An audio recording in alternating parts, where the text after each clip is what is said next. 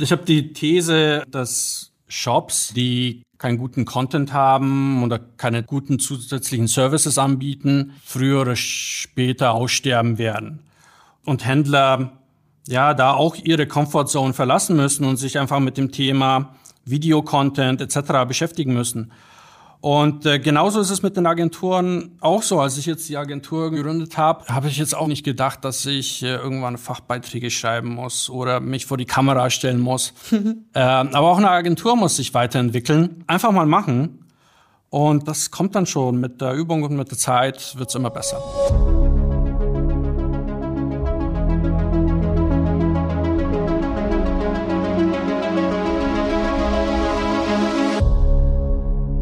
Schön, dass du wieder dabei bist bei einer neuen Folge vom Handel 4.0. Ich bin Jenny Überberg und mein heutiger Gast ist Jaromir Vojcik, der Gründer der E-Commerce-Agentur Kreativstyle. Jaromir hat mit 18 seine Agentur gegründet und als alter Hase im E-Commerce-Business kann er uns heute noch einige Tipps zum Thema Agentur sowie Kunden mit an die Hand geben. An Beispielen von Shops wie Thoman besprechen wir auch heute, was du als Shopbetreiber machen kannst, um mit Amazon und Co. mitzuhalten. Ich sag's dir ganz ehrlich, das Gespräch war so cool, dass wir im Anschluss an diese Podcast-Episode direkt einen zweiten Termin vereinbart haben, um noch eine zweite Folge abzudrehen. Ich denke, es wird dir gefallen. Und jetzt wünsche ich dir ganz viel Spaß mit dieser Folge. Ja, Romir, ich finde es echt schön, dass du dabei bist. Und deshalb würde ich sagen, wir legen jetzt einfach direkt los. Alles klar. So, ja, Romir, ich würde anfangen einfach mal mit der ersten Frage. Und zwar, Nennen dich deine Eltern Jarek? Tatsächlich ist es so, ja. Also Jarek ist mein zweiter Spitzname. Ähm, meine erste ist aber, und so nennen mich die meisten, ist tatsächlich Jaro. Jaro, okay, witzig, Jaro. Ähm, was ist denn jetzt dir am liebsten? Ich glaube, wir bleiben beim Jaromir oder doch Jaro? Wir können beim Jaro bleiben. Jaro ist tatsächlich, äh, ich, also außer meinen äh, Lehrern haben mich, glaube ich, alle Jaro genannt. Deine Lehrer haben dich Jaro genannt? Warum? Nee, au außer, außer meinen Lehrern ähm, haben mich alle Jaro genannt. Ach so, auch, auch alles in der klar. Arbeit. Ja. okay, Jaro, dann äh, würde ich mal vorschlagen, erzähl uns doch erstmal ähm, überhaupt, wer du bist. Deinen Namen kennen wir ja schon. Und ähm, ja, was du überhaupt machst. Denn das interessiert, glaube ich, alle Zuhörer am meisten. ja, gerne. Also, wie gesagt, ich bin der Jaro. Ich bin Gründer und Geschäftsführer der Agentur Creative Style. Die Creative Style ist eine E-Commerce Full-Service-Agentur mit dem Schwerpunkt von Realisierung technisch anspruchsvoller Online-Shops. Okay. Und ähm, was sind so deine Tagesaufgaben in der Agentur? Bist du eigentlich noch im täglichen Agenturbusiness oder bist du da schon raus?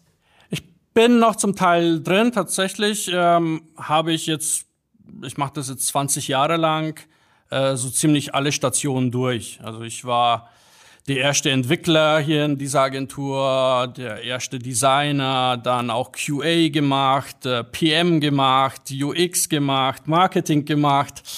Ähm, und ja, heutzutage bin ich eher in der zweiten Reihe und ähm, schaue mir so die Best Practices und auch die Bad Practices von unseren Händlern an und äh, versuche die miteinander zu vernetzen und denen Tipps zu geben, was man sich so abgucken kann und was die noch besser machen könnten. Ich muss hier ein bisschen grinsen, weil ähm, ja, das ist, glaube ich, auch so mein Werdegang in der Agentur. Auch wirklich alles gemacht, Design, Entwicklung, äh, SEO, SEA, so ziemlich alles. Und jetzt versuche ich mich auch ganz, ganz langsam und vorsichtig aus dem Agenturalltag etwas rauszuziehen. Mal schauen, wann es klappt. Ja, es ist tatsächlich nicht ganz so einfach. Nee, oder? Also man will immer so ein bisschen die Fäden in der Hand halten, weil am Ende, ja, wenn man gegründet hat, dann ähm, hat man ja auch eine bestimmte Vision. Und äh, die Vision hast du ja nicht seit gestern. Denn ich habe nämlich gehört, du bist ein ganz früher Gründer. Wann hast du gegründet? Ich habe gegründet, äh, das war an meinem 18. Geburtstag. Also ja, so früh wie möglich.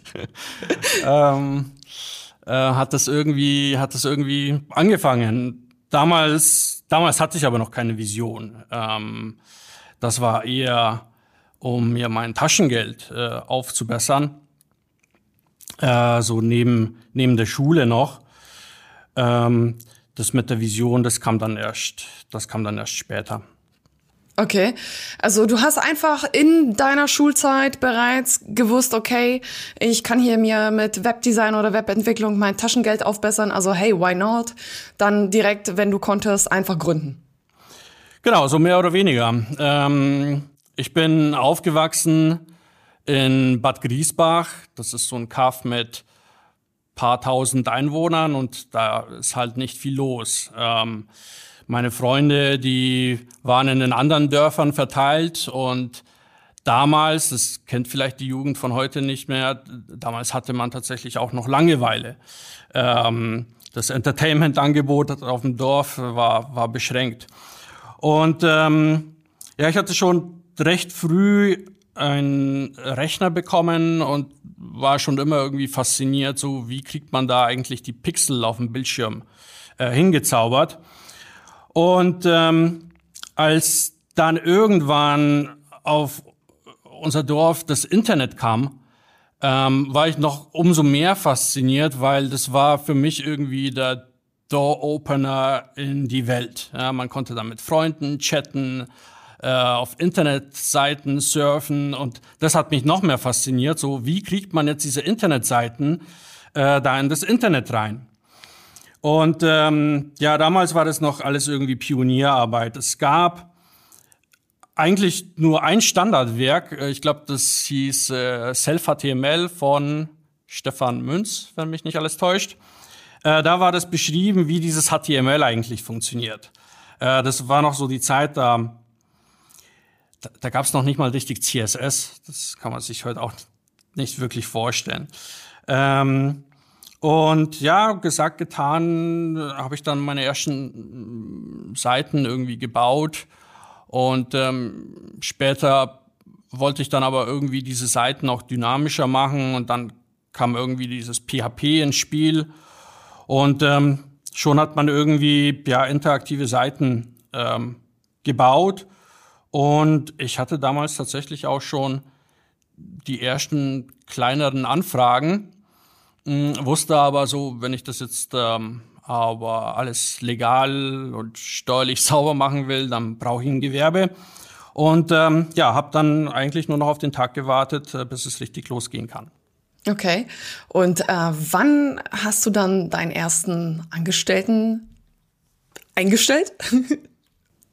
das äh, war, als ich mh, hm, den Zivildienst gemacht habe.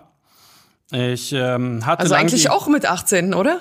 Nee, das Zivildienst weiß ich gar nicht, wann das war. Das war so 20, 21. Ich habe okay. das Abi ja zweimal gemacht, weil ich einmal wiederholt habe.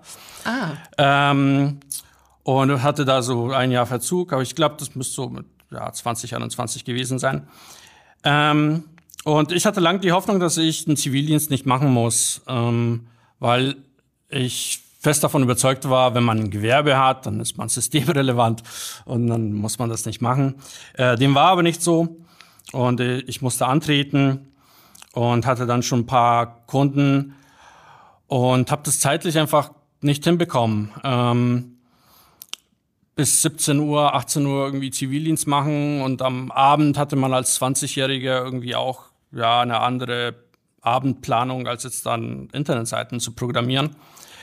Und ein Freund, glaube ich, von mir sagte, hey, du sprichst doch Polnisch, ähm, frag doch mal in so einem polnischen Bulletin Board nach, ob du da einen Freelancer findest, der dir für ja, überschaubares Budget ähm, aushelfen kann.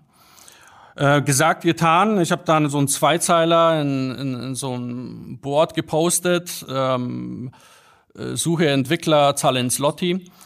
Und ähm, da hat sich dann tatsächlich jemand gemeldet, äh, mit dem ich äh, bis heute ähm, zusammenarbeite. Und ähm, ja, das war der erste Angestellte und dann auch tatsächlich der erste Angestellte, ähm, den wir in Polen hatten. Das heißt, so dieses Nearshore-Modell, wie es oft so heißt, ähm, habe ich eigentlich von Anfang an gefahren. Okay. Und ich meine, jede Agentur stellt sich irgendwann mal die Frage, ja, wie kann ich expandieren, wo kann ich Kosten sparen, ähm, wie kann ich noch mehr wachsen, Umsatz, Umsatz hier und da. Ich meine, irgendwann, kannst ja nicht als Agentur jedes Mal nur einen neuen Mitarbeiter einstellen, wenn, ja, wenn du einen neuen Kunden hast, weil dann brauchst du ja wieder einen neuen Mitarbeiter, um wieder einen neuen Kunden, um das Ganze irgendwie rentabel zu behalten. Ähm, wie hat euch das geholfen, auf Dauer dann eben in Polen äh, mit Mitarbeitern zusammenzuarbeiten, also mit polnischen Mitarbeitern zusammenzuarbeiten. Findest du, dass das irgendwie ein Boost für eure Agentur war oder hättest du das auch anders machen können und es wäre genauso gelaufen? Nee, am Anfang war das schon ein Boost. Also äh, ganz klar, wir hatten einen Kostenvorteil, den haben wir bis heute und äh, den haben wir und das machen wir heute auch so, den geben wir an unsere Kunden weiter. Mhm. Ähm, früher war das vielleicht noch anders, weil Mm, also vor 20, 15 Jahren, da waren wir so die ersten, glaube ich, die dieses Modell gefahren haben, dass wir hier ein Deutschland Büro hatten und, und äh, in, in, Polen. Äh, mittlerweile ist es tatsächlich recht gang und gäbe. Ich kenne jetzt keine größere technische Agentur zumindest, äh, die nicht auch Entwickler im Ausland hätte. Hm. Und ihr habt ja mittlerweile vier Standorte. Ganz genau. Ähm, ich äh, bin jetzt schon seit 15 Jahren hier in München. Ähm, das ist so ja, unser Headquarter vielleicht, äh, wo wir vor allem beraten, Projektleitung machen. Ähm, und das größte Büro aber tatsächlich ist in Krakau. Ähm, da sitzen die ganzen Entwickler, Designer, mm, QA, DevOps, alles, was man halt so braucht, um ja, anspruchsvolle Projekte umsetzen zu können. Bist du auch selber auf den Polen unterwegs? Ähm, früher war ich schon öfters da, ich glaube so alle zwei Monate. Ähm, und jetzt, bedingt auch durch Corona, mh, hm, war ich jetzt ja fast schon ein Jahr nicht mehr. Mhm. Und ich warte jetzt auf meine zweite Impfung und dann kann es hoffentlich auch. wieder losgehen. ich auch tatsächlich. Das ist echt Wahnsinn, äh, wie sich das so alles nach hinten verschiebt. Voll. Während man so sein, so sein Leben plant und so sein, sein, ja, sein Unternehmen irgendwie nach vorne bringen will, kommt halt Corona. Aber ich glaube, ja, es geht allen Unternehmen so. Es geht uns allen genauso. Deshalb, ja, müssen wir jetzt mal abwarten und hoffen und uns, ähm, ja, vielleicht etwas anpassen und vielleicht impfen. Muss ja jeder für sich entscheiden. Aber ja. genau, auf jeden Fall. Ich bin guter Dinge, dass wir das auf jeden Fall schaffen können. Denn Krisen bringen uns alle nach vorn, glaube ich. Auch die Menschheit. Fall. Auf jeden Fall. Und ähm, es, hat, es hatte auch ein paar, paar positive Aspekte. Also ähm, ich war dann tatsächlich auch schon etwas müde vom, vom ganzen Reisen. Mhm. Ähm, manchmal hat man so Meetings, wo man dann tatsächlich für, für, für eine halbe Stunde irgendwo einen Flieger ähm, einsteigt, um, um, um ein Meeting für eine halbe Stunde zu machen, weil es irgendwie ein Pitch ist und äh, der Kunde ja, sich wünscht, dass man sich persönlich vorstellt. So, hm. nach, nach einer halben Stunde ähm, reist man dann wieder ab und nach Hause. Ähm, das gibt's äh, so heutzutage nicht mehr. Alles findet äh, virtuell statt. Und ich hoffe, das äh, bleibt zum Teil auch so. Zumindest ähm, für diese kurzen Meetings, die man auch einfach per Videocall ähm, abhalten kann. Hm. Ich, mich interessiert natürlich unheimlich auch so der Werdegang ähm, von Kreativstyle. Denn ich meine, ihr seid eine riesengroße E-Commerce-Agentur und ähm, ich meine, wir von Die Berater sind auch eine E-Commerce-Agentur mit dem Schwerpunkt Marketing, Online-Marketing ja. für E-Commerce. Und äh, ja, natürlich schauen wir auch ein bisschen äh, zu größeren Agenturen und stellen uns vor, okay, wie, wie können wir es auch schaffen, größer zu werden? Hast du vielleicht einen ganz persönlichen Tipp für uns, was wir als Agentur vielleicht besser machen können, anders machen können, damit wir vielleicht auch irgendwann mal dahin kommen, wo ihr seid? Ähm, im, Im Vorfeld, wo ich mich vorbereitet habe, habe ich mir auch eure Website angeguckt, eure Podcasts angeguckt und ich muss sagen, ähm, ihr macht da schon sehr vieles richtig. Ähm, ich weiß nicht, ob ich nach acht Jahren ähm, schon so weit war, äh, die ersten Jahre bei, bei uns zumindest, das war so eine Findungsphase. Wir waren auch nicht immer eine E-Commerce-Agentur. Okay. Ähm, wir, wir haben angefangen mit, äh, ja, ja, sogenannten Custom Web Development. Das heißt, wir haben äh, Online-Software geschrieben für sämtliche Dinge, die man halt noch out of the box so nicht kaufen konnte. Und ähm, damals gab es nicht viel out of the box. Äh, man musste Content-Management-Systeme programmieren, weil es noch kein WordPress gab. Äh, man musste E-Commerce-Systeme programmieren. Ähm, als StudiVZ ähm, verkauft worden ist, also an Holzbrink, hm. haben wir erstmal viele Social-Media-Plattformen ähm, äh, entwickelt, ja, für Senioren, für Hund, Katze, Maus, alles Mögliche. Ähm, und dann tatsächlich nach sieben, acht Jahren oder so ähm, kam die erste E-Commerce-Anfrage. Und äh, die kam zustande tatsächlich über ein Netzwerk. Äh, ein Bekannter äh, von einem Bekannten äh, hat äh, das Online-Marketing für Channel 21 gemacht. Mhm. Mm, damals hieß es ähm, RTL Shop, also ein Teleshopping-Sender. Und ähm, die brauchten ein neues Design für, ja, für den Online-Shop. Und ähm, äh, der hatte mich dann angefragt, ob wir denn Lust hatten, da mal einen Vorschlag zu machen. Ähm, haben wir gemacht und äh, der E-Commerce-Leiter äh, fand das ganz gut. Und so kam das dann irgendwie ins Rollen. Und wenn es vielleicht einen Tipp gibt, ähm, was ich immer gemacht habe in Pitches, ist äh, overdelivered. Also viel mehr abgegeben, als eigentlich notwendig war. Und äh, auch immer mit einer guten Prise Understatement. Hm. Ähm, das, das, heißt, ich habe dann gesagt, ja, können wir, können wir, können wir machen. Ähm, und ähm, habe hab gar nicht so viel versprochen und dann am Ende irgendwie das Vierfache abgeliefert, was eigentlich vereinbart war. Ist natürlich ein großes Investment, weil das zahlt ja niemand. Aber das hat den zweiten Schritt zum Rollen gebracht und zwar hat er gesagt, ich habe gesehen, äh, ihr programmiert auch und ich habe gesagt, ja, eigentlich sind wir überwiegend Programmierer. Das Webdesign machen wir nur so nebenbei. Das ist eigentlich nicht so unsere Kernkompetenz. Und dann hat er gesagt, ah, okay, äh, ja, habt ihr Lust, da den Online-Shop zu machen?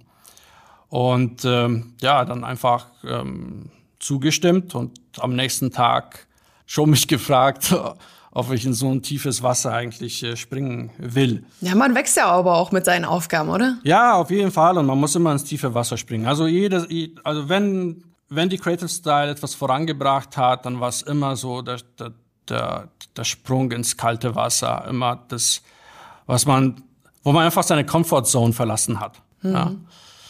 Und wo man sich schon auch anfangs Sorgen gemacht hat, kriegt man es, kriegt man es eigentlich gut hin. Aber weil man auch diese Sorge hat, macht man es vielleicht doppelt so sorgfältig, wie man es normalerweise machen würde.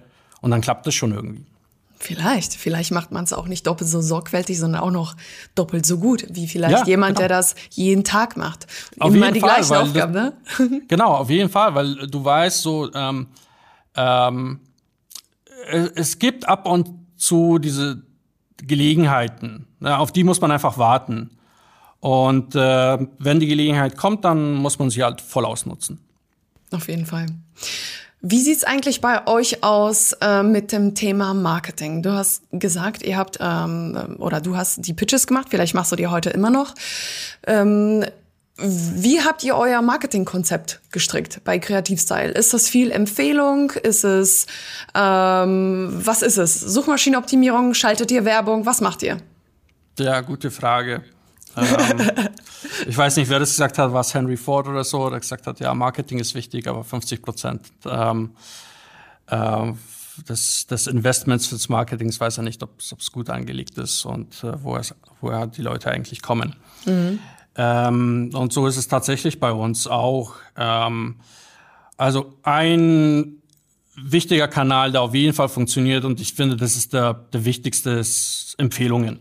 Mhm. Ähm, auch auch damals schon die, die, die großen Shops, die wir gemacht haben, ähm, da waren die Leute auch immer happy. Und unsere Kunden sind auch grundsätzlich im, immer in der Regel happy und das zeigt auch an dem, wie lange Kunden mit uns zusammenarbeiten. Wir haben Kunden wie CW Fotobuch, mit denen arbeiten wir jetzt schon seit über zehn Jahren zusammen. Wow. Ähm, Mediamarkt Saturn, acht Jahre mit denen zusammengearbeitet. Also es sind dann immer sehr langfristige Kooperationen.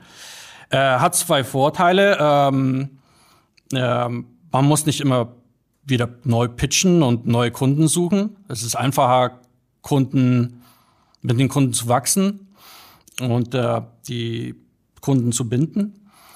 Und äh, das andere ist, naja, wenn die happy sind, dann werden die euch auch dann weiterempfehlen.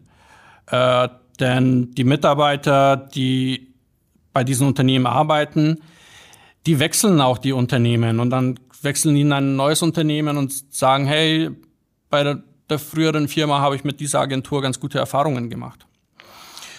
Und ähm, der andere Kanal, zumindest den, den ich messen kann, ähm, das ist tatsächlich Google. Also SEO, SEA, äh, da schauen wir schon, dass wir mit unseren relevanten Schlagwörtern äh, immer äh, auf den vordernden Plätzen sind. Und so kam tatsächlich auch Media Saturn ähm, einmal äh, an uns über eine Google AdWords Anzeige, glaube ich. Okay, krass. Was ich auch nie gedacht hätte.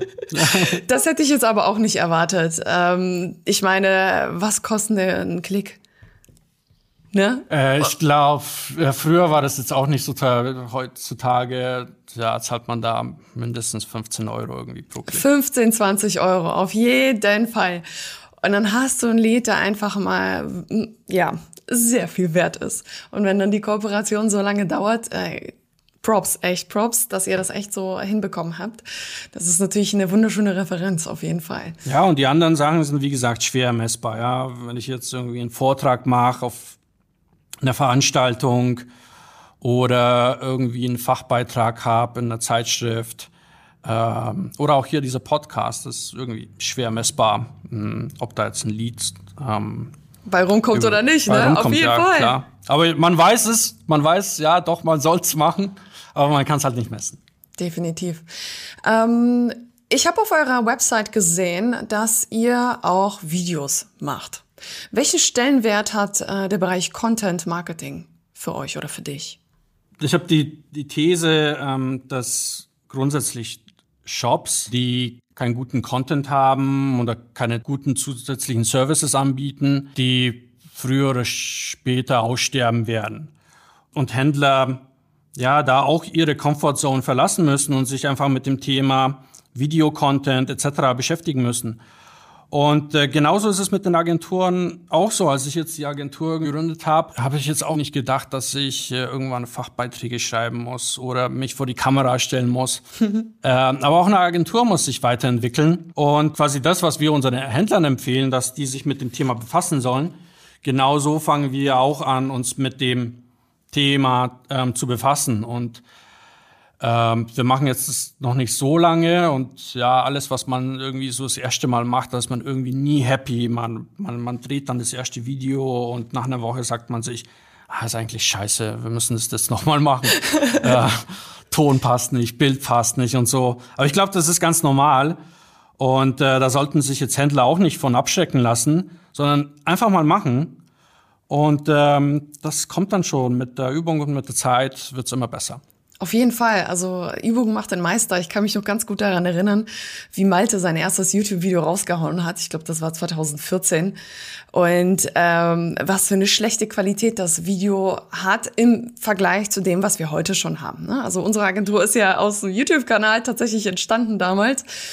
Und äh, da war der Ton nicht so geil, da war das Bild nicht so geil. Malte sah tatsächlich irgendwie auch zerzaust aus. Und am Ende, ja, am Ende war das tatsächlich äh, der Start einer interessanten Geschichte. Und heute sind wir da, wo wir sind. Wir haben ein komplettes Content-Team in unserem Team, äh, wo wir wirklich jemanden für, ähm, für die Videos haben, für den Podcast haben. Wir haben einen Fotografen in-house. Und man wird immer besser und immer besser. Und tatsächlich steigt man dann Schritt, also Jahr für Jahr, glaube ich, so ein, so ein ein Level höher und man sieht, was Voll. man geschafft hat. Und Ja. ich, ich finde das so geil einfach nur. Voll. Ne? Und das sieht man auch bei euch. Also es ist schon wirklich äh, super professionell. Ähm, und ähm, ja, als ich dann ähm, auf Spotify reingeschaut habe, habe ich auch gesehen, okay, ihr habt schon viele Folgen gemacht. Und äh, ja, wie du sagst, das kommt halt mit der Erfahrung. Auf jeden Fall. Ähm, der andere Grund, warum wir aber das mit den Videos auch gemacht haben, ist, ähm, weil mh, Agentur-Business ist People-Business. Und ähm, vor allem jetzt auch mit Corona, wo man sich nicht mehr persönlich trifft, finde ich schon wichtig, dass man mh, sieht, was sind das eigentlich für Leute, die in der Agentur äh, arbeiten. Ja, sind es so Krawattenträger und so Sales-Leute? Ähm, und was ist das für eine Generation? Oder sind das so junge Kreative? Und ähm, das kriegst du nicht über einen Text drüber, zum Teil auch, aber vor allem über Fotos und, und Videos halt. Auf jeden Fall. Und als wen würdest du dich beschreiben, Jaro? Ja, schon eher die jungen Kreativen, so wie es halt auch unser Name sagt. Also und vor allem und vor allem sehr pragmatische, äh, eine pragmatische Herangehensweise. Das hat vielleicht auch was mit meinen polnischen Wurzeln zu tun. Ähm, aber ja, ich schaue schon immer, dass Kosten und Nutzen im Verhältnis steht. Absolut, da kann ich total beiwohnen. Ähm, auch ich habe polnische Gene. Und auch ich fühle es.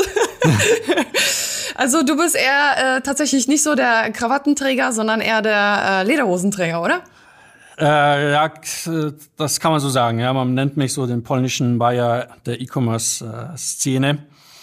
Äh, das sind so, ja, ich bin in Polen äh, geboren und äh, wie gesagt in Niederbayern aufgewachsen und ähm, ja, bin da sowohl fühle mich sowohl in Krakau, Krakau als auch in München sehr wohl. Das ist schön. Interkulturell auf jeden Fall unterwegs. Mega schön. Ähm, Jaro, wo geht die Reise bei euch hin? Was willst du noch erreichen? Hast du Visionen, die du dir 2021 gestellt hast oder denkst du noch viel weiter? Ähm, ich muss auch da gestehen, ich habe mir über die Zukunft eigentlich, ich hatte, ich hatte nie einen Masterplan. Ja, das hat sich einfach Step by Step mh, so weiterentwickelt. Und ähm, von Jahr zu Jahr hat man dann irgendwie gemerkt, ähm, was vielleicht noch fehlt. Ähm, vor paar Jahren haben wir festgestellt, unsere Händler haben sehr hohen Anspruch an Performance, Ladezeiten, Stabilität der Shops. Und wir haben dann mit diversen Hostern zusammengearbeitet und waren da irgendwie nie happy mit. Ähm, weil dann gibt's irgendwie so ein Ping-Pong-Spiel und dann der Hoster sagt, nee, das liegt nicht am Surfer, das liegt an der Agentur. Und die Agentur sagt, nee, das liegt nicht an der Software, das liegt am Hoster oder am Surfer und der Händler weiß nicht, wer recht hat und so. Und wir haben dann gesagt, so, das macht so für uns keinen Sinn und keinen Spaß mehr. Wir, wir hosten jetzt dann in Zukunft die Shops, die wir programmieren auch selbst. Und äh, funktioniert ja ganz gut. Und der nächste Schritt bei uns, was wir merken, ist so die, die, die, die Shops, die wir jetzt bauen, die funktionieren alle ganz gut, aber es gibt trotzdem Shops, die nicht so gut performen wie andere Shops, sage ich mal. Ja? Und ähm, so, dann stellt man sich die Frage, woran, woran liegt es? Und äh, was mir dann schon auffällt, ist, dass vor allem Shops, die guten Content haben oder zusätzliche Services, die vor allem durch die Decke gehen. Und die Shops, die einfach nur ja, ein Shop sind mit Produktkacheln, die stagnieren irgendwie. Und deshalb haben wir gesagt, so der nächste Step, mit dem wir uns jetzt beschäftigen müssen, ist, kann man die Händler irgendwie mit der Content Production ähm, unterstützen oder zumindest beraten. Denn ich glaube schon, dass äh, das zum großen Teil auch in-house passieren sollte, ähm, damit es auch authentisch ist, der Content, egal ob man jetzt Instagram macht oder YouTube-Videos. Ähm, aber dass, dass man zumindest ähm, ja die ein wenig anschubst und sagt, so könnt ihr euer erstes Setup machen und startet mal pragmatisch und alles andere entwickelt sich dann schon weiter. Absolut. So arbeiten wir tatsächlich auch. Also äh, wir sind der Meinung, dass der Content eigentlich immer in-house bleiben sollte. Wir als Agentur können auch eigentlich nur unterstützen, beraten und Hinweise geben. Meinetwegen ja. eine Checkliste. Okay, hier achtest du bitte darauf, wie dein nächster oder was du überhaupt posten solltest bei Instagram oder wie deine Posts aussehen sollten. Welche Art von Post beispielsweise oder wie du dein YouTube-Video schneidest. Klar können wir auch mal helfen ähm, beim aller, aller, allerersten YouTube-Video, wenn es richtig geil werden soll das ganze Setup aufzubauen, ähm, wie man die Technik bedient und sowas alles. Aber irgendwann, genau. ne, das ist ja ein Know-how, das ist ja ein Unternehmenswert und der sollte eigentlich immer im Unternehmen bleiben, finde ich. Ja, voll. ähm, ja, und das, das wird wahrscheinlich der nächste, der nächste Step sein. Ähm, und dann, dann glaube ich, dass die Händler für die Zukunft äh, gut gewappnet werden. Definitiv. Was würdest du sagen? Ähm, ich meine, es gibt super viele Agenturen, es gibt super viele Strategien, Hypes und hast du nicht gesehen, was stört dich aktuell am meisten an der Agenturleutenschaft? Was treibt dich regelmäßig in den Wahnsinn? Ähm, ja, also es sind zum Teil diese vielen Buzzwords, die die, die jedes Jahr neu irgendwie erfunden werden. Und ähm, äh, ich finde es dann verwunderlich, ähm, wenn äh, neue Begriffe eingeführt werden jedes Jahr, die ich dann irgendwie zum ersten Mal höre. Und dann denke ich mir, hm, mache ich irgendwas falsch? Äh, bin ich irgendwie nicht äh, auf dem Laufenden? Oder ist es einfach nur ein, nur ein neues, neues Buzzword? Ähm, und jedes Jahr kommen dann auch irgendwie die neuesten E-Commerce-Trends raus, ja, mit denen man sich irgendwie beschäftigen oder Händler sich mit dem beschäftigen sollten. Und was es da nicht schon alles gab, äh, Big Data, kann ich mich erinnern, oder VR oder ähm, äh, äh, Artificial Intelligence, äh, Krypto, Blockchain, Bots, Alexa. Das klingt ja mhm. alles ganz geil, aber ganz ehrlich, ja, wer soll denn das umsetzen? Ganz genau. Und äh, es sind alles irgendwie so technische Themen. Und ähm, was ich dann äh, schwierig finde, ist, wenn man jetzt dem kleinen oder mittelgroßen Händler sagt, du sollst dich mit den Themen beschäftigen. Äh, das kann er gar nicht. Äh, er hat nicht das Know-how, er hat nicht die finanziellen Mittel und ähm, er wird nie an ein Amazon oder ein Zalando oder ein About You technisch anknüpfen können. Ja, das sind Börsenunternehmen, die ein riesiges Tech-Team haben und die das mit Sicherheit realisieren können, ähm, aber nicht der kleine oder mittelgroße ähm, Händler. Und was ich aber dann in den E-Commerce-Trends vermisse, ist, wo ist das Thema Services und wo ist das Thema Content? Ähm, ich glaube, das sind so Evergreens, ja. Ähm, und vor allem die zwei Dinge, mit denen man gegen die Großen noch ankommen kann, weil das kann Amazon nicht gut. Content, das, das ist nicht gut auf Amazon. Und äh, Services, ja, und Services, ähm, klar haben die paar gute Services, ähm, Hast du schon mal versucht, bei Amazon eine Rechnung für dein Gewerbe nachzuordern? Ja, das ist tatsächlich nicht ganz einfach. Gott. ähm, aber ich meine, Amazon ist auch durch Services groß geworden. Ja, also die die Lieferung und die Retoure, mh, mm, die war immer top. Ähm, äh, aber so Services wie Beratung, ähm, das wird ein Amazon auch nie machen können, glaube ich ich meine, die versuchen es ja schon, ne? Äh, indem du als User oder als Käufer ja auch deine Produkte bewerten kannst. Und andererseits werden ja auch teilweise Fragen gestellt zu Produkten. Und dann ja. bekommst du, wenn du dieses Produkt schon vorher gekauft hast, auch einen Push zum Thema, kannst du diese Frage beantworten? Ich meine, okay, ganz nett, die Community wird mit einbezogen. Ja. Aber du kannst ja nicht als ähm, Plattformbetreiber oder Shopbetreiber da überhaupt steuern, was die Person denn jetzt überhaupt auf diese Frage antwortet. Die Person kann ja auch einfach antworten, nö, funktioniert nicht oder ist alles kacke oder keine Ahnung, interessiert mich nicht, frag jemand anderen, oder? Das Voll. Worst case. Ähm, also anfangs waren die Rezensionen bei Amazon super und das war auch ein gutes Alleinstellungsmerkmal von denen, weil die einfach viele hatten und man konnte sich noch einigermaßen drauf verlassen. Ähm, heutzutage muss ich sagen, dass ich die Rezensionen kaum mehr lese und mich auch nicht mehr auf die verlasse. Ähm, ich habe auch letztens irgendwie eine Doku zu dem Thema äh, Fake äh, Reviews gesehen. Dass es sowas gibt, äh, habe ich immer gewusst, aber dass es so, so eine große Mafia dahinter ist, äh, das war mir dann auch äh, neu. Und ähm, ja, das sind so die Nachteile der, der, der großen Plattformen. Und da liegt vielleicht auch der Vorteil von kleinen Plattformen. Ähm, habt ihr vielleicht jemanden im Portfolio, du musst ja jetzt nicht den Namen des Kunden nennen, wo ihr bestimmte Maßnahmen ähm, umgesetzt habt, wo du weißt, okay, ja, das ist geiler als Amazon und der Shop läuft theoretisch besser als Amazon?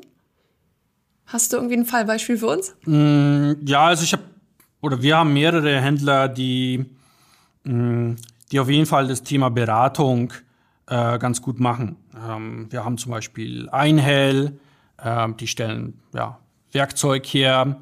Und äh, dann gibt's zu jedem Werkzeug, äh, egal ob das ein Rasenmäher ist äh, oder ein Elektroschrauber, äh, eine Videoberatung, eine Videoanleitung, so wie benutze ich das am besten, äh, wie hm, ja, meistere ich bestimmte Probleme äh, im Haushalt.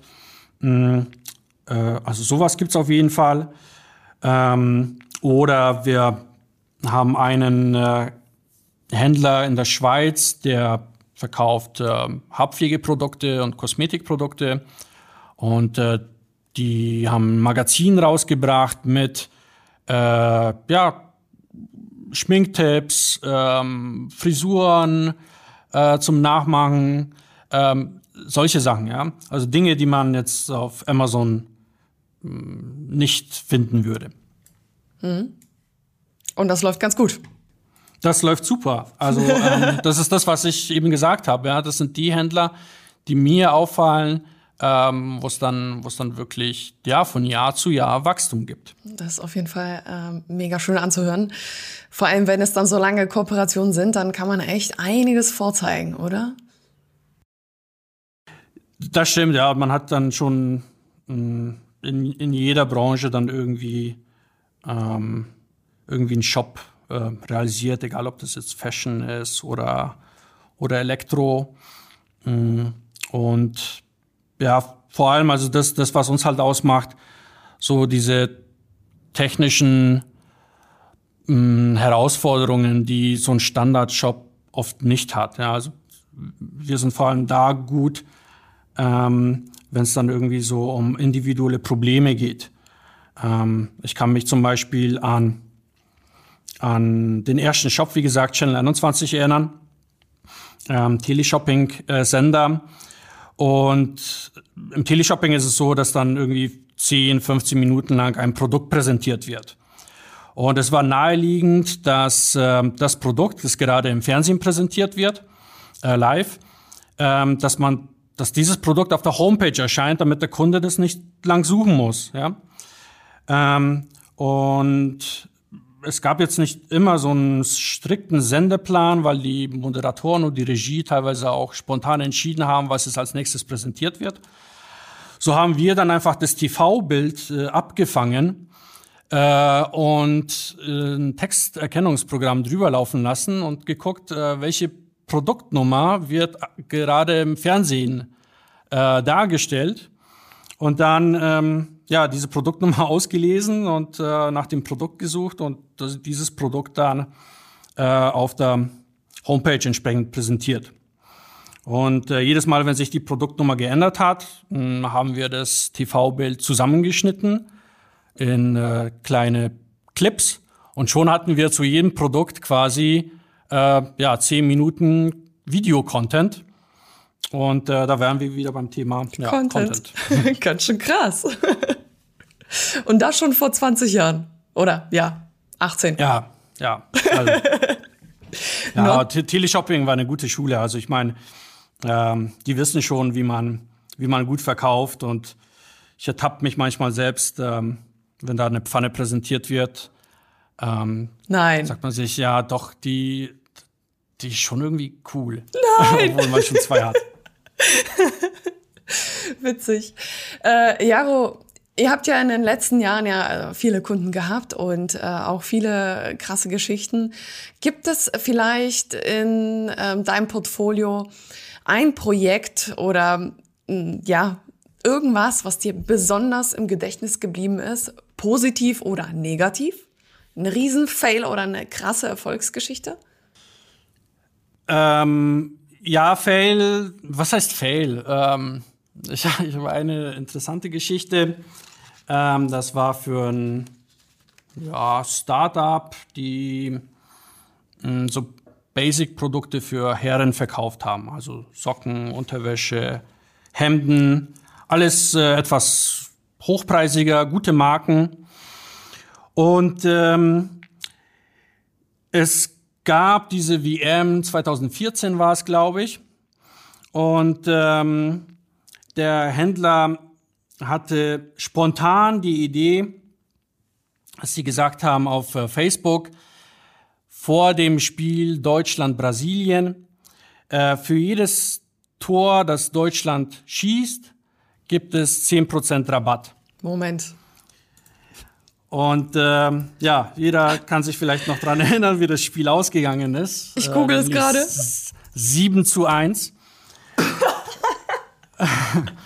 das heißt, äh, es gab 70 Prozent äh, Rabatt auf Hugo Boss und Co. Okay, bitte.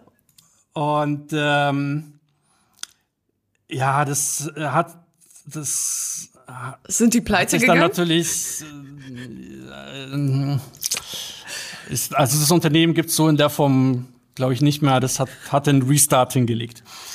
Ähm, und es hat sich dann natürlich auf den ganzen Gutscheinportalen herumgesprochen. Und ähm, da hat man dann auch gemerkt, was für eine Power diese Gutscheinportale und äh, Couponportale haben. Äh, das hat dann nochmal so richtig Traffic gebracht. Und ähm, zu der Zeit, das ist jetzt auch, ja, wie viel, sieben Jahre her, äh, da war das Cloud-Business mh, jetzt auch noch nicht so Standard. Ja, also man hatte in der Regel dann irgendwie so einen physikalischen Surfer äh, beim Hoster stehen. Und der Server ist natürlich äh, sofort zusammengebrochen. Und ähm, man konnte jetzt nicht so, so auf die Schnelle einen zweiten da irgendwie äh, hinstellen. Äh, das hat natürlich zur Folge gehabt, dass es einen mega Shitstorm äh, in Social Media gab, weil die User gesagt haben, ja, ihr habt ja den Shop äh, jetzt absichtlich abgeschaltet, äh, damit man bei euch nicht mehr bestellen kann. Und ähm, ja, das war schon, also an die Story kann ich mich ganz gut erinnern. Ganz schön krasse Geschichte, ey. Ja, ich musste echt gerade dieses Spiel googeln, weil ich mir dachte, Moment mal, war das nicht, war das nicht so irgendwie so richtig, richtig krass? Aber ich muss sagen, ich habe die Geschichte von dem ähm, äh, tatsächlich so ähnlich gehört. Am Ende war das tatsächlich euer Kunde. Witzig, aber ich kann mich nicht mehr an den Namen erinnern, wer das war.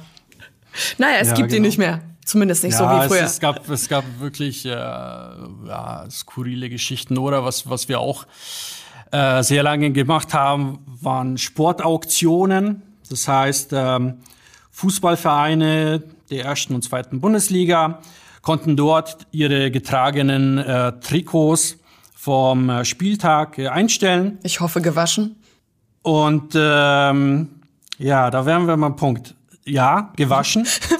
Und äh, dann haben das ähm, ja meistens äh, Leute aus dem asiatischen Raum dann für Tausende von Euro ersteigert. Und ähm, ich weiß gar nicht, wie viel das teuerste Trikot es war, aber es war schon ein höherer vierstelliger Bereich.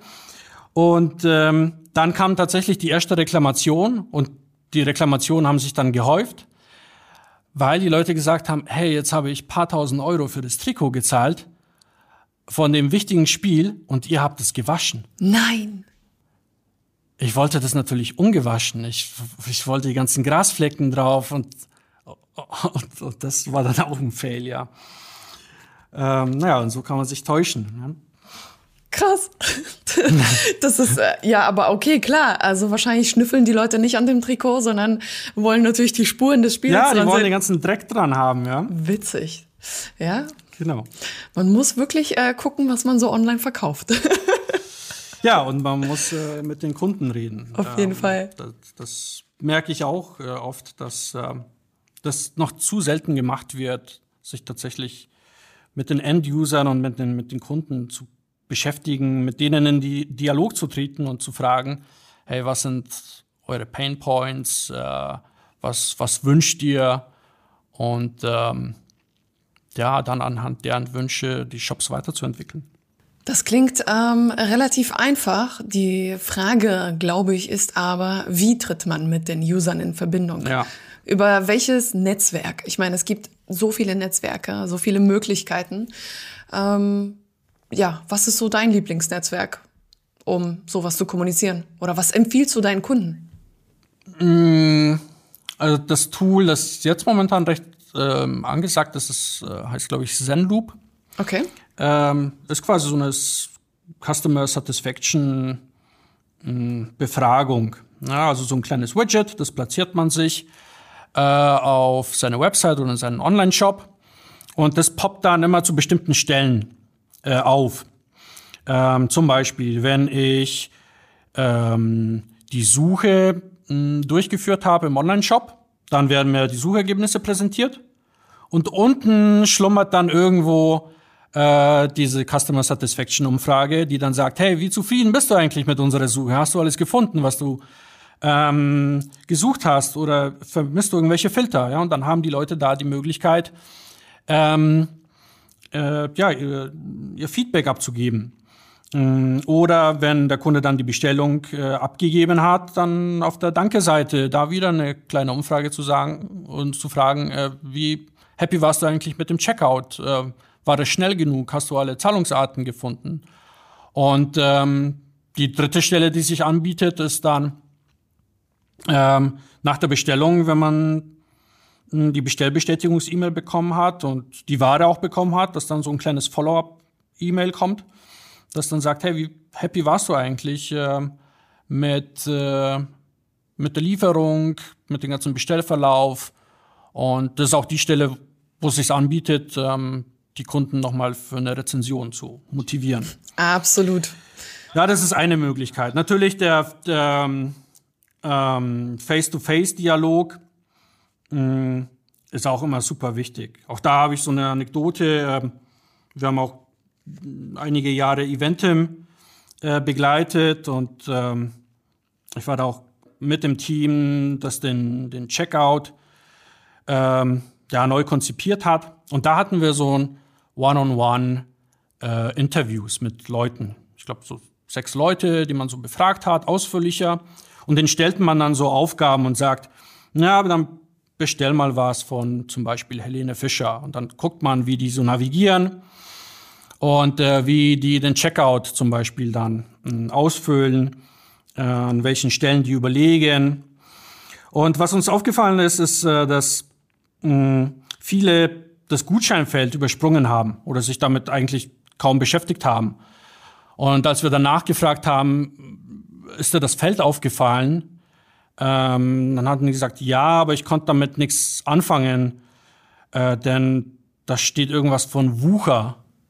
Ja, Wucher. Voucher. Und äh, da stand Voucher. und äh, ja, anscheinend viele Kunden konnten mit dem Begriff Voucher nichts anfangen und äh, dann haben wir gesagt, gewusst, ah, okay, äh, hier muss man das Wording ändern. Ja, also manchmal sind es auch so, so einfache Dinge, die man so vielleicht in seiner Betriebsblindheit auch nicht so einfach äh, entdecken würde. Absolut. Ähm, zum Thema Systeme würde mich jetzt natürlich auch noch brennend interessieren, was aus deiner Sicht aktuell so das beste E-Commerce-System ist. Ja, gute Frage. Ich weiß, ihr ja, arbeitet mit Magento. Die mir häufig gestellt wird. Also, meine ehrliche äh, Meinung ist, wenn man seinen allerersten Online-Shop mm, baut, dann bin ich der Meinung, dass es fast egal ist, ähm, welchen, welches Shopsystem man verwendet. Äh, ich mache den, den Vergleich immer so, als würde man mir die Frage stellen, was ist jetzt besser, BMW oder Audi?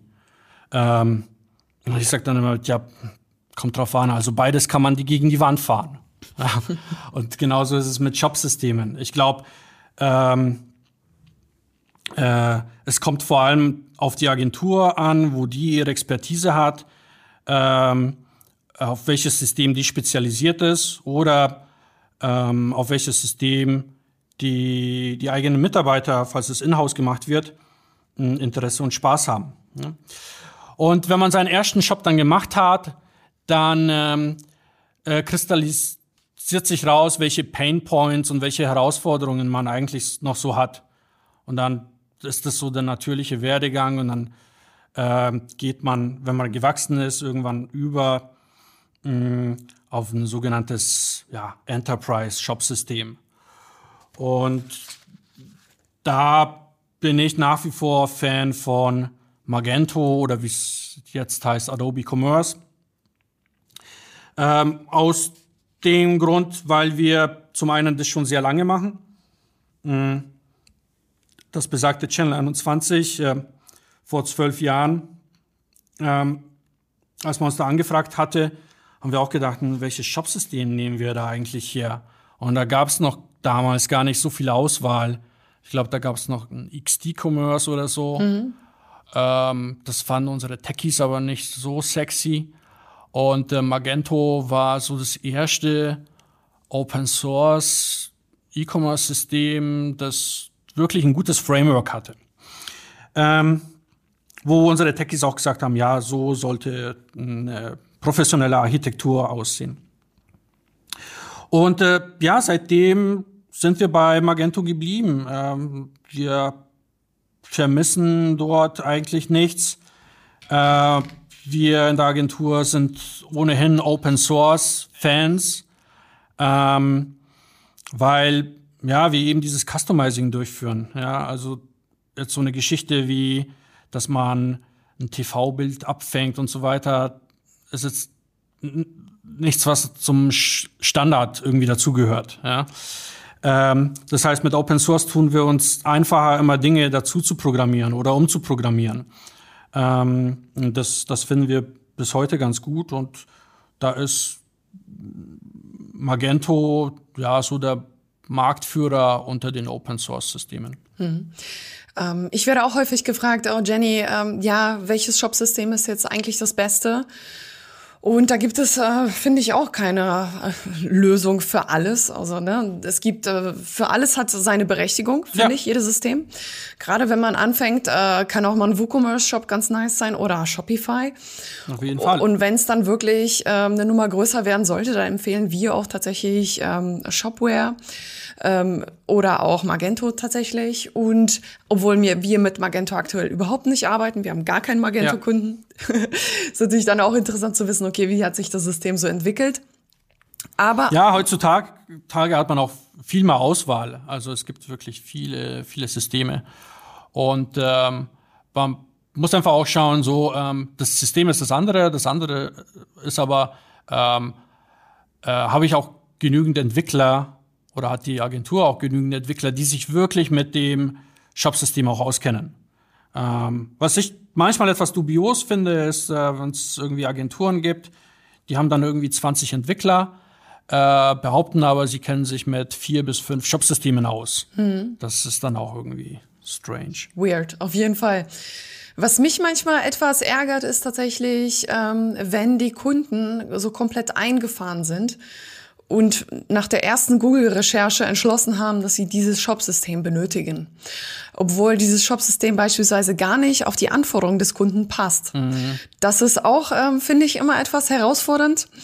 Ähm, wie regelst du solche Momente oder wie hast du, äh, wie kommuniziert ihr das an den Kunden? Ähm, ich bin damit eigentlich immer ganz gut gefahren. Ähm, Live-Demos zu machen. Mhm. Äh, vor allem, wenn man irgendwie in einer Pitch-Situation ist und dann gibt es eine andere Agentur, die sagt, ja, das können wir aber mit einem anderen Shop-System auch machen. Äh, dann sage ich, okay, dann lass es uns ausprobieren. Äh, wir machen eine Live-Demo und ihr macht eine Live-Demo. Ähm, gerne auch aus dem Stegreif. Und äh, dann schauen wir, was tatsächlich out of the box ähm, so abgedeckt werden kann. Und äh, was halt nicht. Und äh, denn das kann ich Händlern vielleicht schon sagen. Also ich würde Marketing, Broschüren, Unterlagen immer mit einer gewissen Skepsis betrachten. Ähm, dort ja, sieht immer alles rosig aus, ähm, aber man sollte dann tatsächlich auch ja, sich, sich, sich das Shopsystem mal von innen anschauen und einfach mal aus, selbst ausprobieren oder zumindest äh, demonstrieren lassen. Ähm, hast du vielleicht einen Lieblingsshop? Also irgendeinen Shop, wo du selber, entweder ihr habt den selber gebaut oder tatsächlich du bist dort selber unterwegs und sagst so, boah, das, das ist so geil. Das ist so geil. Wieso haben das nicht alle? Ich, ich, ich glaube, in Deutschland gibt es einen Shop, der macht seit Anfang an einfach alles richtig. Und äh, an dem kann sich, glaube ich, jeder Händler mh, hm, orientieren. Äh, das ist Thomann. Das wollte ich auch äh, gerade sagen, ja. Ich, ich, ich, bin selbst Hobbymusiker und äh, habe da schon einige Sachen bestellt. Ähm, und ja, das, was wir am Anfang auch schon gesagt haben, äh, Content und äh, Beratung machen die per Excellence. Ja, also besser geht's eigentlich gar nicht. Ähm, jede mh, Abteilung, glaube ich, hat da ihren eigenen Berater.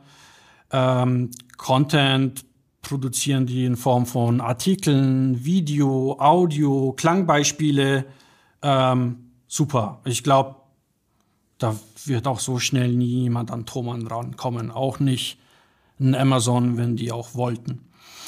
Und äh, der andere, wo ich jetzt letztens bestellt habe, mh, äh, glaube ich auch mit polnischem Ursprung, ist Tylko.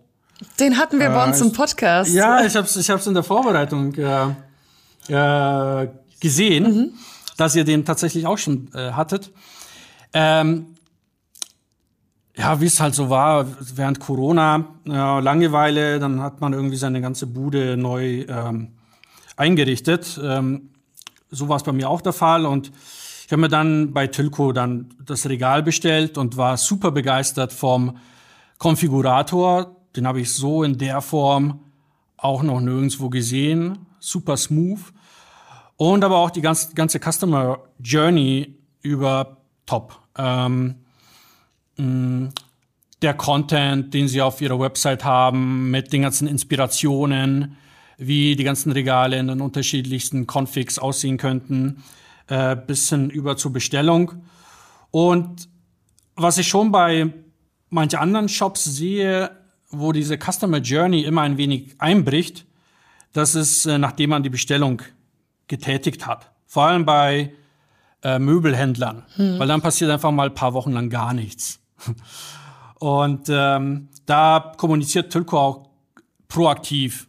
Ja, und die sagen, hey, also dein äh, Regal ist jetzt in Produktion und äh, hier hast du nochmal Content und kannst da angucken, wie wir produzieren, wie das hier abläuft. Äh, man wird schon die ganze Zeit irgendwie äh, mit beschäftigt. Mm, und ja, das, äh, das sind auf jeden Fall zwei Shops, äh, wo man sich einiges abgucken kann. Ich muss auch sagen, ich finde nichts schlimmer, als wenn du ein Möbelstück bestellst. Du siehst da jetzt schon, okay, äh, Lieferzeit zwölf Wochen. Ja. Du denkst dir so, oh mein Gott, das dauert ja eine Ewigkeit und dann hörst du einfach nichts. Bis dann irgendwann ja, ganz, ja bis dann irgendwann ganz spontan jemand anruft von einer Handynummer und sagt, ja, hallo, ich bin der Spediteur, ich bin 20 Minuten zu Hause und du dir denkst so, ja, schön, ich aber nicht. Ja, genau. Das ist das eine. Oder äh, was ich auch hatte, ähm, ist, man bestellt dann, dann heißt es zwölf Wochen Lieferzeit. Das überlegt man sich eh schon dreimal, mhm. ob man dann wirklich bestellen will. Dann gesagt, getan. Nach zwölf Wochen, nach 13 Wochen höre ich aber nichts. Und dann frage ich da an. Dann dauert es auch noch paar Tage, bis ich dann überhaupt Feedback bekomme. Und dann heißt, ja, der Produzent hat irgendwie Lieferschwierigkeiten. Ähm, das dauert jetzt noch mal ähm, acht Wochen. Also, nee. Oh Gott. Also, und da finde ich, das meinte ich eben mit Tilko, ja. Also, wenn schon das lange dauert, dann bitte proaktiv mit dem Kunden kommunizieren und nicht, dass ich erst nachfragen muss, wo meine Ware ist. Ja, denn ein Kunde ist ein Kunde ist ein Kunde ist ein Kunde. Bedeutet, wenn jemand einmal die Erfahrung gemacht hat, die positiv ist, ja. egal ob jetzt im Agenturalltag oder in einem Shop, ich meine, Mundpropaganda läuft doch immer. Es gibt auf jeden Fall. Und das ist das ist das ist das, mit dem Amazon auch groß geworden ist. Ähm, das war diese Mundpropaganda. Ja? Amazon hatte nie irgendwie TV-Werbung oder so anfangs, äh, sondern Leute haben erzählt, hey, weißt du was, da habe ich letztens bei Amazon bestellt, ähm, fünf Bücher, aber nur vier sind gekommen. Äh, dann habe ich danach gefragt und dann haben wir gesagt, sie haben mir nochmal das zugeschickt. Dann auf die Frage hin, was soll ich mit den anderen vier Büchern machen? Soll ich die zurückschicken? Haben die gesagt, nee, behalt's. Äh, das ist für uns logistisch ein zu großer Aufwand, das irgendwie zu retournieren. Äh, ja, mega. Und diese Stories, die sprengen sich halt rum. Oh ja, da habe ich auch eine Story. Und zwar eine Dirty Story über Amazon. Ich persönlich habe es nicht gemacht, aber wir hatten tatsächlich in unserer Freundschaftsblase jemanden, der war richtig immer auf Zack. Und der hat dann irgendwann rausgekriegt, dass man, wenn man bei Amazon Lebensmittel bestellt und sagt, okay, das ist ein Geschenk, beispielsweise Alkohol, kaufst dir einen teuren Gin für 40 Euro, sagst Amazon hier, das Etikett war äh, beschädigt, ich wollte es verschenken. Sagt ja. Amazon, Okay, bitte vernichten Sie die Ware. Ja, was machst du mit dem Alkohol? Natürlich trinkst du den aus.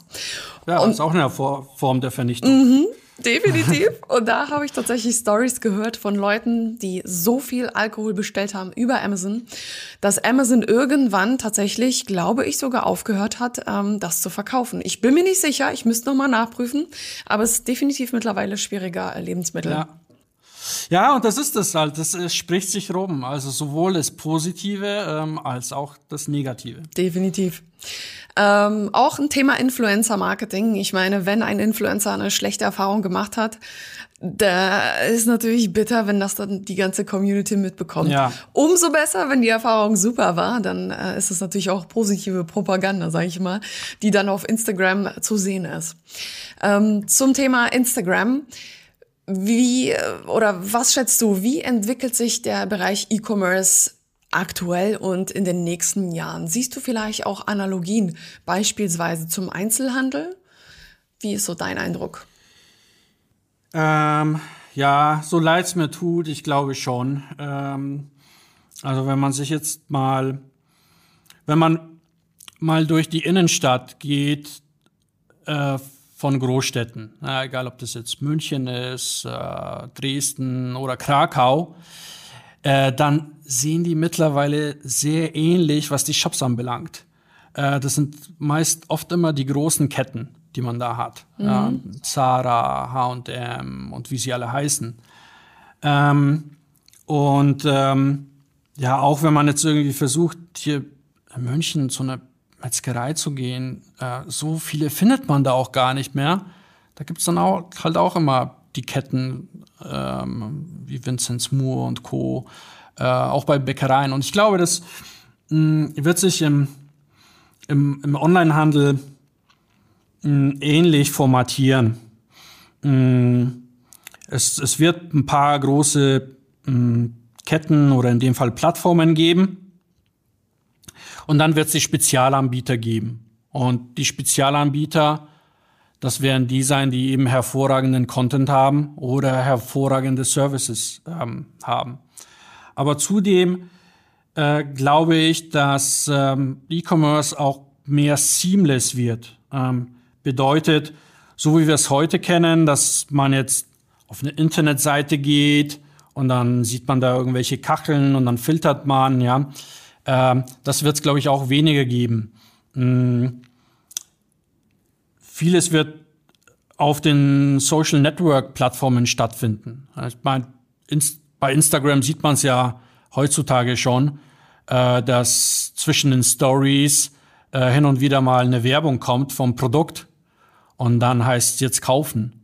Und dann klickt man drauf und ist auf der Produktseite und ich glaube, den Checkout, den wir so auch kennen, dass man irgendwelche Formularfelder ausfüllen muss und dann seine Kreditkarte, Kartennummer eingeben muss, das wird so auch nicht mehr geben. Das wird immer mehr so Wallet-Lösungen geben wie Apple Pay, wo ich dann einfach nur mit einem Fingerabdruck quasi mein, meine Adresse und, und, und meine Zahlungsart bestätige und dann war's das. Das heißt, das Ganze wird auch viel spontaner und schneller stattfinden. Ich sehe ein Produkt und äh, ja, wenn ich Bock drauf habe, dann ist es zehn Sekunden später gekauft, so wie es heutzutage auch schon äh, im iTunes Store ist, wenn man sich ein Video oder so kauft. Hm. Interessant. Tatsächlich ähm, musste ich gerade schmunzeln äh, zum Thema Instagram-Werbung. Ich war am ähm, Freitag, ähm, hab ich ein bisschen früher Feierabend gemacht und da war ich äh, auf Instagram, wie so häufig in meiner mhm. Freizeit. Und da hatte ich plötzlich eine Werbeanzeige von einem Nagellack. Und ähm, ich selber nutze eigentlich kaum Nagellack. Auf jeden Fall dachte ich, okay, interessant, dass die mich jetzt targetieren. Okay, ich passe natürlich voll rein und dann stand da Nagellack für 64 Euro. Und ich denke mir so, what the okay. fuck? Wer kauft sich einen Nagellack für 64 Euro? Und ich konnte es nicht lassen. Und ich habe tatsächlich eine Instagram-Story äh, darüber gemacht und habe die auch verlinkt und habe gesagt, äh, okay, ich verstehe es, aber ein Nagellack für 64 Euro? Hä? Why? Ich habe mir einen gekauft, hier 5 Euro DM. Dann habe ich nochmal nachgedacht, dachte mir so, okay, jetzt willst du jetzt auch nicht wie so ein Hater äh, dastehen. Und bin dann nochmal auf deren ihre Seite gegangen und habe gesehen, ey, das ist ja gar nicht ein Nagellack, sondern ein Bundle von vier Stück. Mhm. Und die Instagram-Werbung war so schlecht, dass man gar nicht gecheckt hat, dass es für vier Lacke der Preis ist, dass nur einer 17 Euro mhm. kostet. Und da dachte ich mir so, was für ein verschwendetes Potenzial. Du sprichst dir deine Zielgruppe an, machst dir die Mühe, machst diese Werbeanzeige fertig, dann nimmst du Geld in die Hand und dann ist die Message in der Werbeanzeige einfach nur falsch. Einfach nur falsch. Bitte. Ja. Das stimmt. Aber schau, du warst trotzdem auf der Seite. Gekauft habe ich trotzdem nicht. Ah, Immerhin hat das Unternehmen reagiert tatsächlich und ähm, hat dann auch äh, wirklich souverän darauf reagiert, hat gesagt, na ja, nee, eigentlich ist das so und so und das meinten wir gar nicht und danke für den Hinweis. Wir lieben unsere Community und da dachte ich mir, okay, Mist das habt ihr richtig gut gemacht. Ja, ja. Also Kommunikation und Content, das sind echt so zwei Dinge, die Voll. einfach unglaublich wichtig sind. Ja, und Kommunikation ist, glaube ich, auch ähm, das, was äh, in, in, Zukunft mehr haben wird. Auch das, das was eben Amazon nicht hat, diese persönliche Kommunikation. Und ich glaube, ähm, alles, was so Sachen wie WhatsApp äh, anbelangt, ich glaube, da geht noch viel, viel mehr. Ich glaube, da sind uns auch die Chinesen ähm, äh, voraus. Ähm, so Conversational Commerce äh, nennt sich das. Ähm, Über WeChat, dass man ne? einfach per WhatsApp ja kauft und berät etc. Mhm. Auch äh, ich glaube Obi macht das äh, mittlerweile auch. Ähm, wenn du da deine Terrasse planst, dann kannst du da dir einen Obi-Berater auf dein Smartphone holen und dem die Terrasse zeigen und der berät dich dann. Ja, super. Ähm, und so können auch kleinere ähm, Händler äh, recht pragmatisch damit starten. Ja, also ein WhatsApp kann so ziemlich jeder bedienen. Definitiv. Wieso haben wir diesen Podcast nicht letzte Woche gemacht? Ich habe nämlich am Wochenende an meiner Terrasse gebaut und ich war bei Hornbach. Mist. Wobei Hornbach auch ähm, gute Videos hat. Das stimmt allerdings. Also da sind wir wieder beim Thema Content. Also ich kann mich an Werbung erinnern von Hornbach. Da ist es nicht nur UPI, UPI, UPA, nein, da ist wirklich Content geliefert, wo die sagen, okay, so baut man eine Terrasse, Schritt für Schritt. Und ähm, du brauchst eigentlich niemanden mehr im Laden selber danach zu fragen, wie es funktioniert, sondern du hast dein Projekt, du hast alles und du musst nur noch einkaufen, und das nach Anleitung machen. Und ich glaube persönlich, das ist tatsächlich die Zukunft des E-Commerce. Und ähm, das hast du ja auch schon gesagt. Vielleicht hast du noch abschließend einen krassen Tipp oder irgendwas, was du dir wünschst, wie wir die Welt verändern können, die Welt des E-Commerce. Jaro, dein letztes Wort. Ähm, ja, ich würde mir wünschen, ähm, dass E-Commerce, weil es äh, oft auch in einem negativen äh, Licht steht, ähm, hinsichtlich letzte Meile, Umwelt und so weiter, ähm, auch nachhaltiger wird. Ähm, dass die letzte Meile zum Beispiel äh, ja, mit Elektrofahrzeugen ausgeliefert wird, ähm, dass Produkte auch nachhaltiger werden. Auch das finde find ich im Übrigen interessant. Shops, die sich vielleicht nur mit nachhaltigen Produkten beschäftigen oder nur nachhaltige Produkte anbieten. Ähm, und ja, dass einfach Händler mh, mehr Mut haben, so den ersten Schritt zu machen und sagen so, wir, wir machen das jetzt, eine kleine Boutique, sagt so, wir versuchen jetzt mal WhatsApp, wir versuchen jetzt mal einen kleinen Shopify-Shop auf die Beine zu stellen und ähm, vor allem wir versuchen uns darin, ähm, Content zu produzieren, Videos aufzunehmen, das kann sehr pragmatisch sein mit äh, mit einem iPhone meinetwegen, einer einfachen Belichtung, Ton muss passen, ähm, sich mit äh, Social Media auseinandersetzen, Stories zu machen, äh, WhatsApp-Beratung zu machen und äh, ja einfach mehr Mut haben, äh, weniger jammern und ähm, schauen, dass man eben äh, super Services und super Content schafft. Absolut. Lieber Jaro, ich äh, finde den Podcast wirklich sehr unterhaltsam und ich habe während jetzt ähm, deiner letzten Minute ähm, der Dinge, die du erzählt hast, tatsächlich direkt eine neue Idee für eine zweite Folge, wenn du Bock hast, über das Thema letzte Meile und E-Commerce nachhaltiger machen. Wenn du da Bock hast, können wir gerne, ja, gerne. Äh, nochmal eine zweite Folge darüber machen, weil es hat mir unheimlich Spaß gemacht, mit dir zu reden. Ja auch. Und Dankeschön. Und äh, ich glaube, wir sind echt, ähm, ja, vielleicht auch Pioniere in dem, was wir machen und wie wir es machen. Sehen Dinge tatsächlich etwas anders, vielleicht auch als andere Agenturen, die nur auf Semsch setzen, wirklich nur ganz stur Werbeanzeigen und ganz stur nur Suchmaschinenoptimierung. Ich ja. liebe es, dass man über einen Tellerrand hin drüber schaut. Und ja, in diesem Sinne, ähm, lieber Zuhörer, Vielen Dank, dass du uns zugehört hast bei dieser tollen Folge vom Handel 4.0. Bis zum nächsten Mal, deine Jenny und dein Jaro. Vielen Dank. Ciao. Ciao. Der Handel 4.0 Podcast ist eine Produktion von Die Berater Online Marketing. Mehr Infos zum Podcast und unserer Agentur findest du auf www.dieberater.de. Bis zum nächsten Mal.